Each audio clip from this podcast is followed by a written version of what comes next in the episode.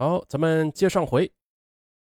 一个外科主治医生，还是如此年轻的医生，他何以对比自己大二十岁的人一见钟情啊？那这个问题一直萦绕在刘灵敏的心头。可是好多次，他想问尹俊，却又问不出口。渐渐的，他干脆也就相信了，这尹俊肯定啊啊，就是对自己动了真感情。此后呢，刘灵敏开始对尹俊精心包装起来。见尹俊连续三天都穿着同一件风衣，他便花了一千八百元给他买了一件皮西服。见尹俊没有戴手表，他又花了两千一百元钱给他买了一块手表。见尹俊穿的羊毛衫已经旧了，他便花九百八十元给他买了件名牌的羊毛衫，又花四百多元给他买了一件羊绒围巾。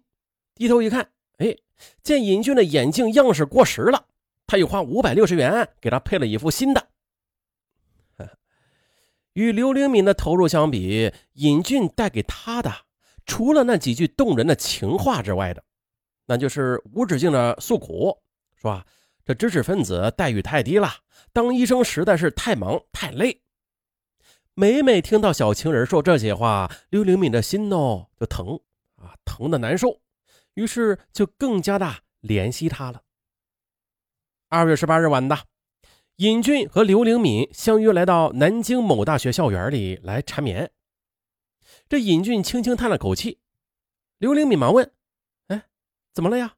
尹俊告知：“啊，心烦呗，单位里给我分了一套新房，要先交十万元钱，目前还缺三千。”刘灵敏一听就笑了，捏着尹俊的鼻子道：“哎呀，三千元钱就把你急成这样啊？”那这样，明天我给你送五千元来。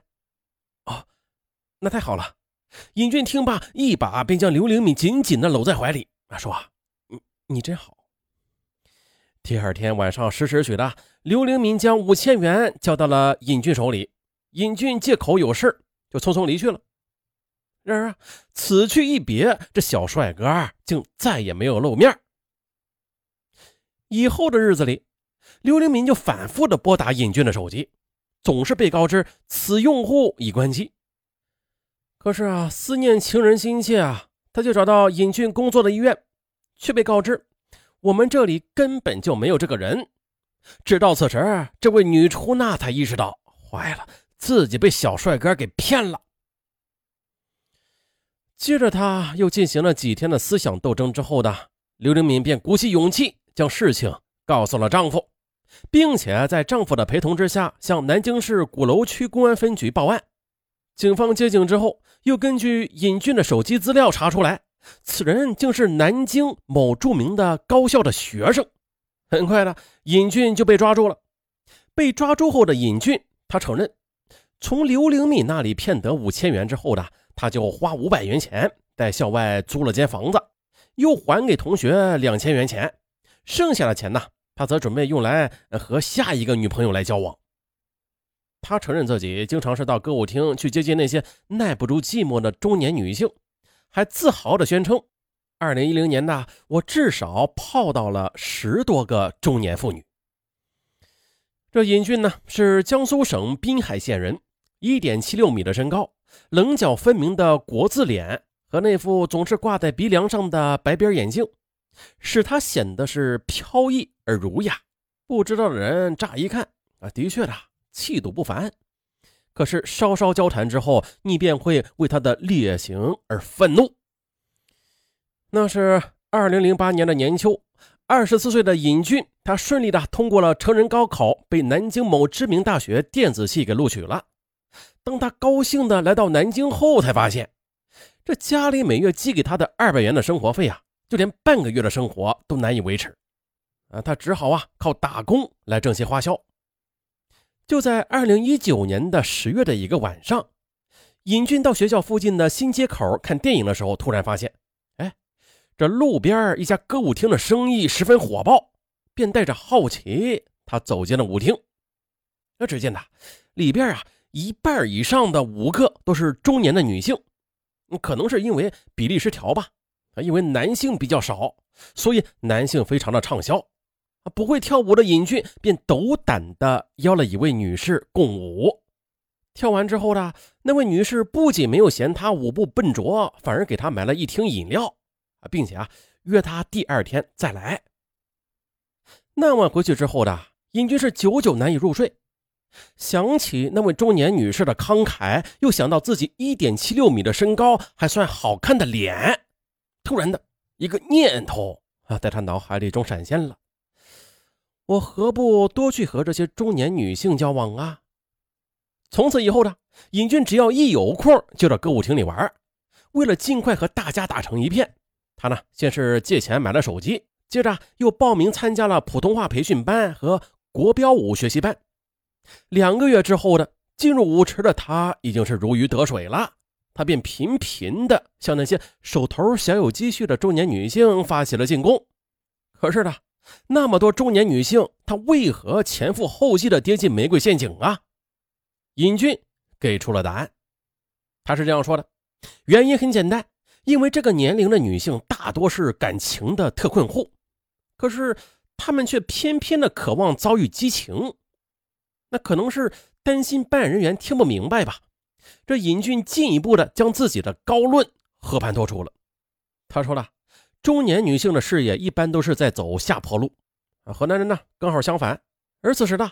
他们的丈夫或事业有成，或家外有家啊，不愿意再宠他们了；再或者是为生活在奔波，难得陪伴他们。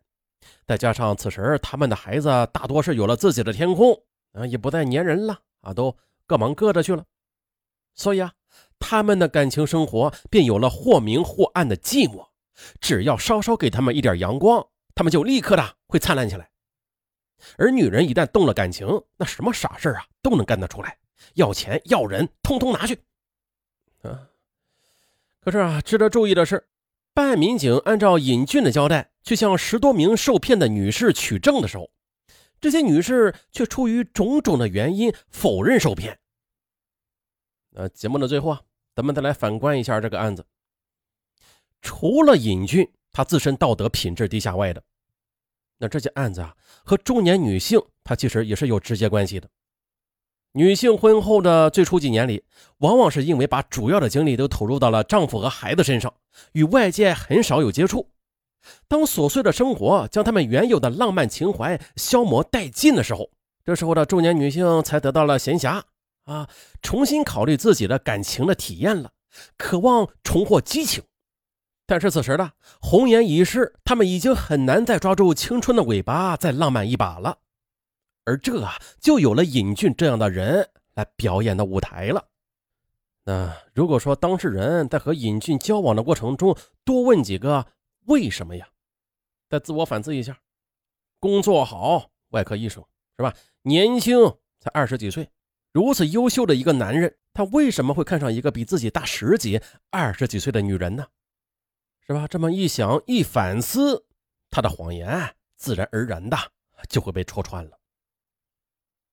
好了，案情很简单，所幸呢，在案件中骗的金额不大，没有造成大的损失。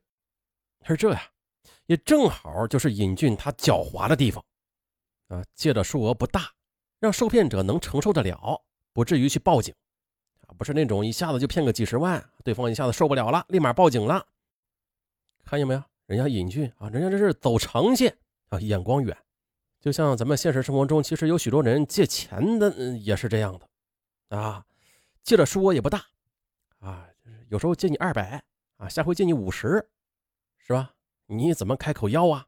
对他当时借钱的心理，就是吃准了你不好意思张口要他还钱的心理了，是吧？这些人呐，忒不要脸。